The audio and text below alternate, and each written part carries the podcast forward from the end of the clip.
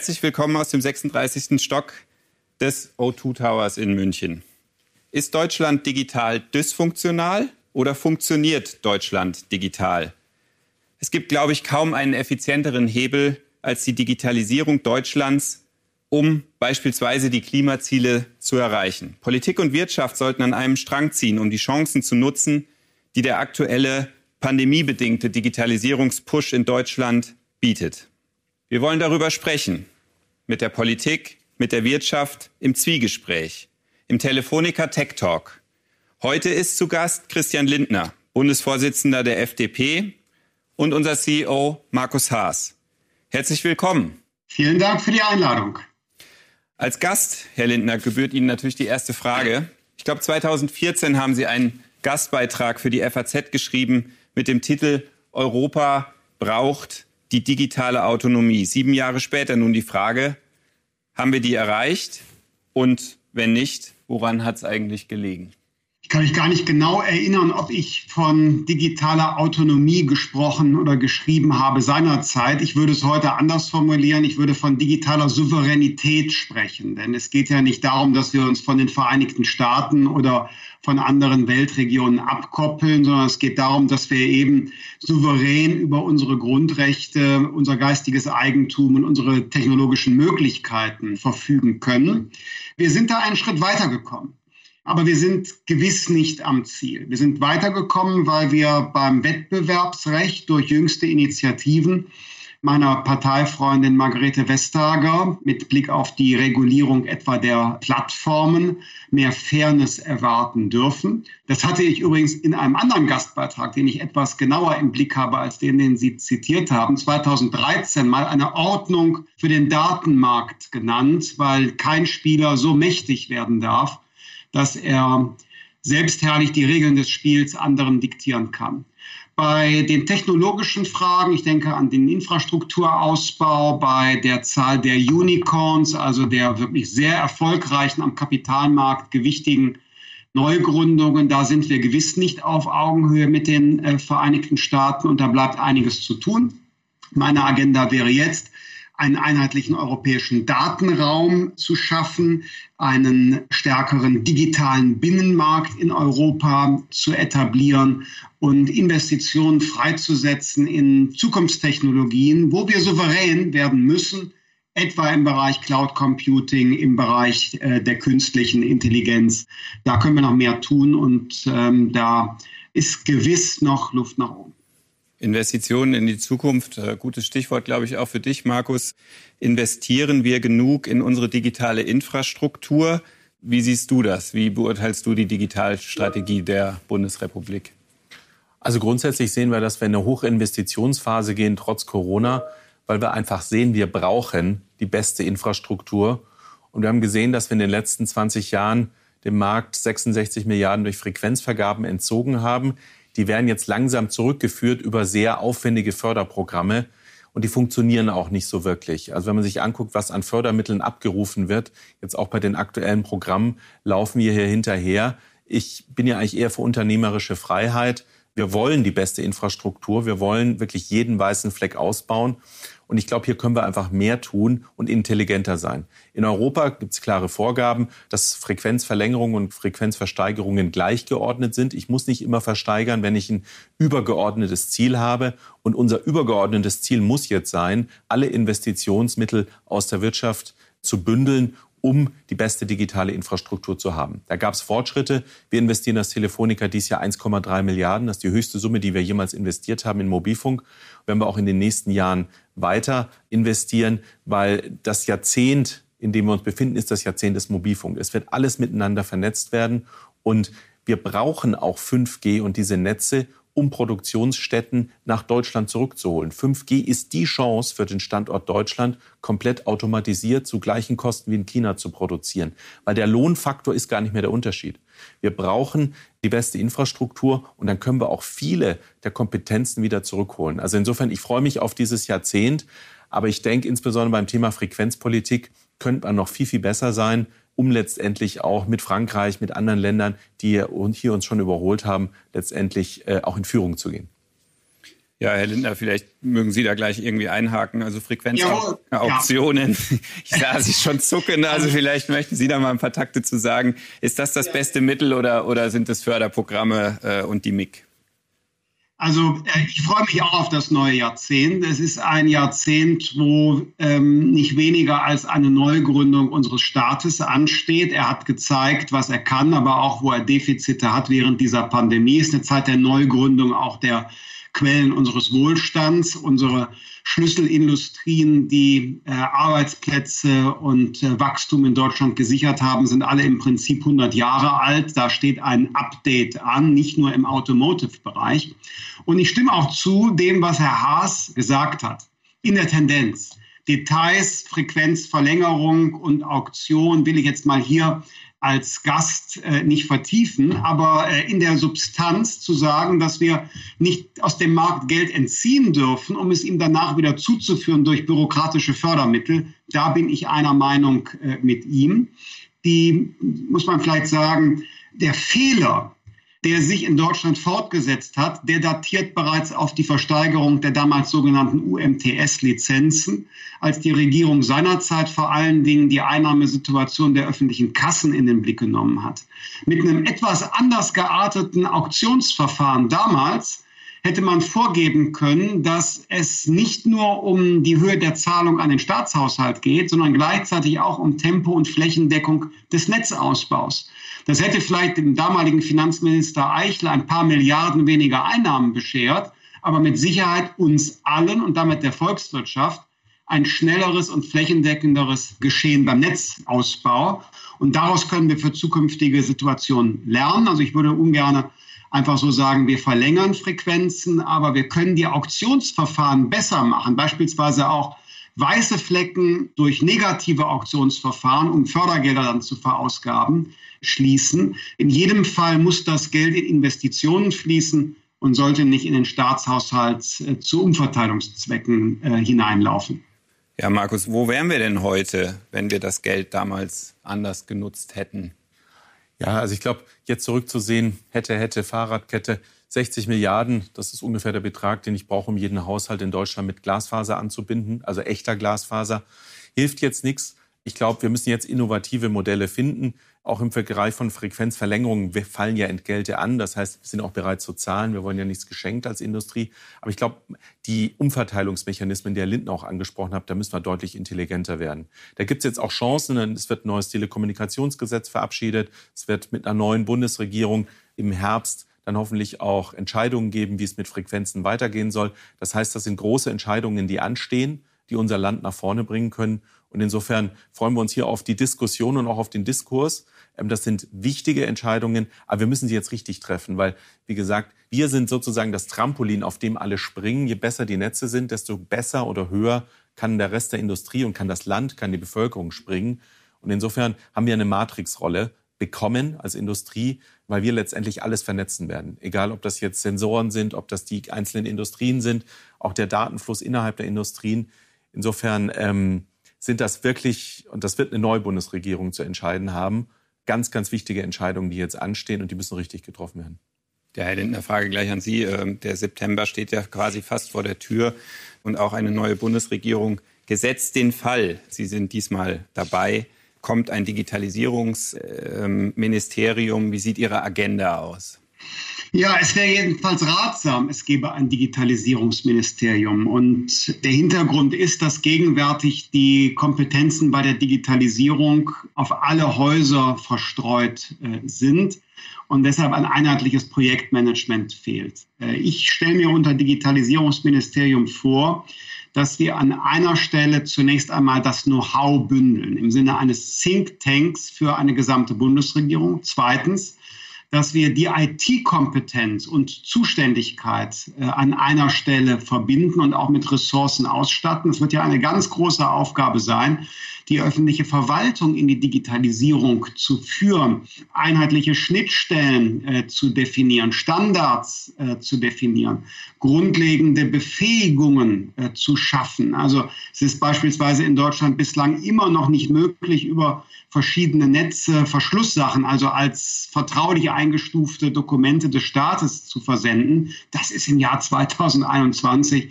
ähm, eigentlich obskur, dass das in Deutschland noch nicht möglich ist. Und äh, es geht um die wirklich zentrale Verantwortung für den Infrastrukturausbau. Wenn das an einer Stelle mit Kompetenz gebündelt wird, verspreche ich mir davon mehr Tempo als jetzt.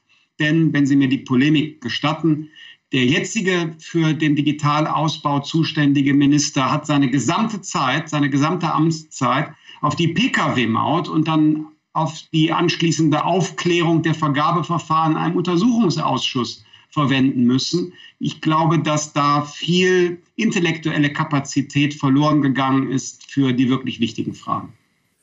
Ja, das ist jetzt schwierig, da eine Anschlussfrage zu finden. Vielleicht wechseln wir einfach das Ministerium und springen von Herrn Scheuer zu Frau Schulze. Ähm, Sie sprechen ja gerne vom German Engineered Klimaschutz und die Digitalisierung bildet ja eine wesentliche Voraussetzung davon, das effizienter zu gestalten, ja, den Unternehmen den Raum zu geben, Prozesseffizienzen zu heben. Äh, Markus, vielleicht die Frage an dich zunächst. Welchen Hebel bietet die Digitalisierung für den Klimaschutz, für das Thema der Nachhaltigkeit in Deutschland? Dadurch, dass alle anderen Unternehmen unsere Dienstleistungen aufsetzen, leisten wir natürlich einen indirekten Beitrag auch in der Klimabilanz aller anderen Industrien und anderen Unternehmen. Das heißt, das bringen wir schon mit und das hilft erstmal. Ähm, ich glaube, das ist ganz wichtig, weil wir natürlich auch sehen, dass das für unsere Kunden immer wichtiger wird. Also wir haben 45 Millionen Mobilfunkkunden und für einen Großteil unserer Kunden ist das inzwischen wichtig.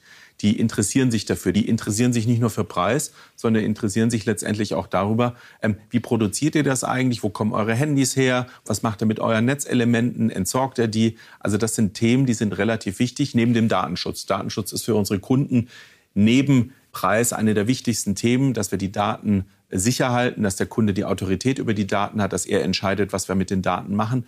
All diese Dinge, die für uns eigentlich Standard sind in Deutschland, die in anderen Kontinenten nicht Standard sind, die sind genauso wichtig. Aber insbesondere, dass äh, wir Klimaneutralität anstreben und das auch ganz klar hier verankern, das ist ganz wichtig für unsere Kunden. Ja, Herr Linder, das Thema Datenschutz, äh, wenn Markus Haas das schon anspricht, würde ich natürlich auch gerne darauf eingehen. In der Pandemie Gehen wir ein Stück zu weit in Deutschland? Sollten wir das Thema ein bisschen anders eingehen? Wie beurteilen Sie das im Moment? Gestatten Sie, dass ich einmal noch auf den Klimaschutz äh, zu sprechen komme, weil äh, ich glaube, dass Herr Haas die Bedeutung äh, völlig zu Recht unterstrichen hat. Einerseits hinsichtlich der Größe der Menschheitsaufgabe. Also wenn man von Freiheitschancen äh, der Menschen spricht, dann darf man nicht schweigen von den Überlebenschancen der Menschheit. Das bedingt sich nämlich und deshalb ist Klimaschutz eine Priorität und zum anderen, weil auch äh, ihre Konsumentinnen und Konsumenten oder die Beschäftigten fordern, dass äh, Unternehmen, aber auch der Staat sich diese Herausforderung stellen. Und über die eigene Klimaneutralität ihres Unternehmens leisten sie als Branche ja einen enorm wichtigen Beitrag.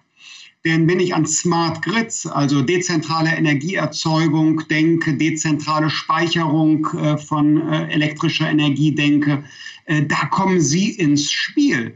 Da werden zukünftig Netze benötigt werden, die in der Lage sind, vielfach auch ähm, mit einer IP-Adresse ausgestattete Dinge in die Lage zu versetzen, auch in Abhängigkeit von fluktuierender Energieerzeugung erneuerbarer Quellen äh, dann tätig zu werden. Also da brauchen wir Intelligenz und Netze, wenn wir die richtigen Rahmenbedingungen setzen und äh, jetzt auf Technologie, auf neue äh, Antriebe beim Auto, auf äh, intelligenten Netzausbau setzen, dann ist Klimaschutz ein Erneuerungsprogramm für unsere Wirtschaft und kein kein Verarmungsrisiko. Ja, ich glaube, Markus, wir selber haben uns als Unternehmen das Ziel gesetzt, 2025 klimaneutral zu sein.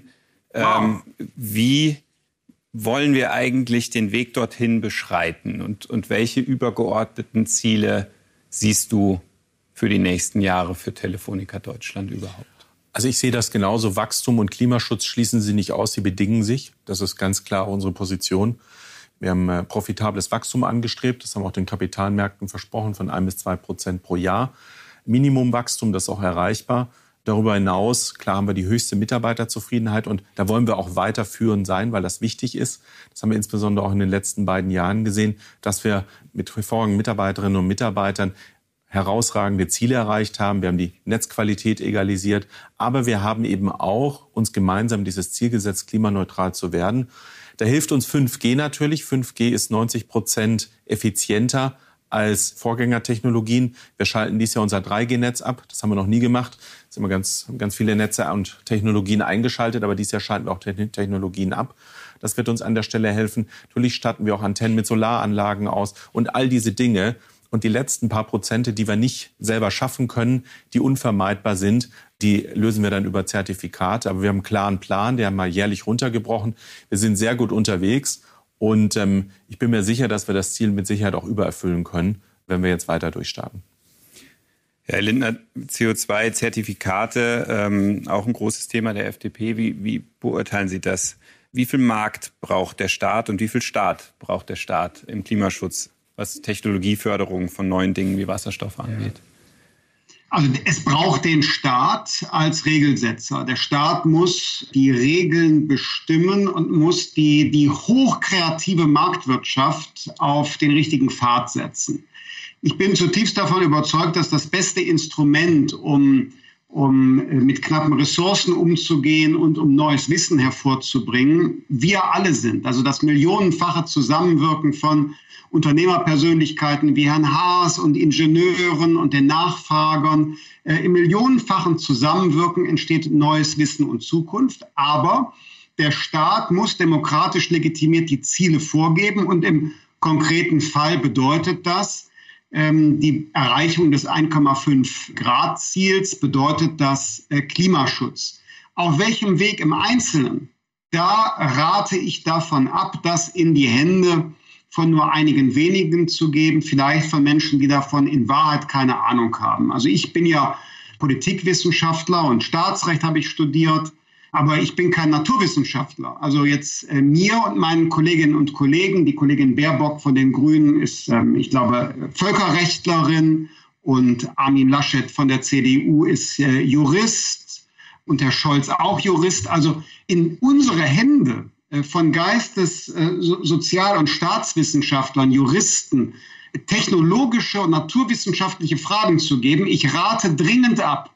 Äh, wir können Ziele vorgeben, demokratisch im Bundestag beschlossene Ziel. Und auf dem Weg dahin müssen wir denen vertrauen, die technologische Lösungen hervorbringen können bei eben einem CO2-Zertifikatehandel. Und Herr Haas hat gerade so ein klein bisschen fast verschämt, fast verschämt gesagt, dass für die letzten Punkte der, der äh, CO2-Einsparung ähm, CO2-Zertifikate von ihnen gelöscht werden.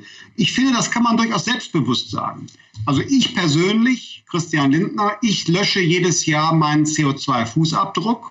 Meine Fraktion im Deutschen Bundestag, wir sind seit dem vergangenen Jahr klimaneutral, weil wir CO2-Zertifikate löschen. Und dazu kann man sich selbstbewusst bekennen, wie ich finde, weil dieses System funktioniert. Es wird eben an anderer Stelle dann CO2 eingespart oder CO2 gespeichert, Stichwort Aufforstung. Und im großen volkswirtschaftlichen Maßstab, mit Blick auf das Jahr 2030, 2050, führt jedes jetzt gelöschte Zertifikat, jede jetzt gelöschte Tonne dazu, dass wir den Marktanreiz durch steigenden Preis pro Tonne beschleunigen. Also man darf sich selbstbewusst zu diesem System bekennen. Wenn man dazu eigene Anstrengungen noch unternimmt, wie ich das gerade gehört habe, durch Green IT und Abschaltung ineffizienter Netze, verdient das noch zusätzlich einen Orden. Aber das Instrument des CO2-Zertifikatehandels selbst, dem dürfen wir Vertrauen schenken. Gut, vielen Dank. Wenn wir jetzt einen Blick wagen in, in die Zukunft, ich sage mal bis 2030, Markus. Neben der Klimaneutralität verfolgen wir als Unternehmen, glaube ich, auch noch andere Ziele eingebettet in den Purpose, über den wir heute reden. Welche Bestimmung verfolgen wir als Unternehmen und, und was würdest du sagen, sind unsere wichtigsten Ziele und Maßnahmen auf dem Weg, diese dorthin zu erreichen? Das Versprechen, neue Technologien massenmarktfähig zu machen, dafür stehen wir mit allen unseren Marken, die wir im Markt haben. Und das werden wir auch in Zukunft tun. Wir werden 5G massenmarktfähig machen. In 2030 werden wir mit Sicherheit schon 6G auch am Start haben. Wir werden jetzt um flächendeckende 5G-Netze brauchen wir fünf Jahre. Für 4G haben wir zehn Jahre gebraucht. Das heißt, der Ausbau neuer Technologien halbiert sich von 4G äh, auf 5G. Wir haben jetzt auch die Standorte im ländlichen Raum stehen. Das heißt, wir können auch mit neuen Technologien wie Open RAN und anderen Innovationen viel schneller neue Technologien auch ausbauen. Das heißt, das Mobile wird alltäglich sein und wir werden überall auch in den äh, sogenannten weißen Flächen, wir werden 100 Prozent Flächenabdeckung in Deutschland haben. Egal, ob es im Bayerischen Wald oder in der Lüneburger Heide ist, wir werden überall Flächendeckung haben. Das ist im Moment auch der politische Konsens, egal von Grünen bis CDU, FDP, SPD und CSU. Also alle wollen die komplette Flächenabdeckung. Wir sind dazu bereit. Aber wir werden auch im Geschäftskundenbereich von den 5000 Produktionsstätten, die wir in Deutschland haben, wird ein Großteil komplett 5G mobil produzieren. Das heißt, ich kann morgens das eine Auto der Baureihe bauen, nachmittags baue ich eine andere Fahrzeugbaureihe. Das heißt, ich brauche diese Flexibilität durch mobile Maschinenfuhrparks, die werden wir haben. Wir werden Logistik-Weltmeister sein. Ich glaube, da ist ein Riesenpotenzial, was wir in Deutschland auch noch haben.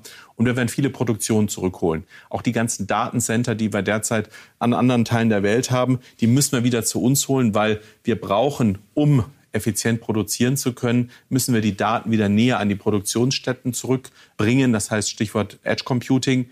Das heißt, da sind viele Chancen für uns, die letztendlich auch Innovationen in dieses großartige Land befördern werden. Das heißt, der Geschäftskundenbereich, für uns B2B genannt, oder das produzierende Gewerbe, egal ob im Mittelstand oder der Großindustrie, das werden alle tun. Also die neuen Technologien geben uns hier große Chancen, weil der Faktor Arbeitskraft also die Labor Arbitrage, die wir jahrelang gesehen haben, die ist gar nicht mehr so entscheidend. Auch die Löhne in China steigen. Also die Labor Arbitrage ist nicht mehr der, der wesentliche Faktor. Es geht darum, letztendlich auch wieder Souveränität in Produktion zurückzugewinnen. Und dafür sind diese neuen Technologien wie geschaffen für. Mhm.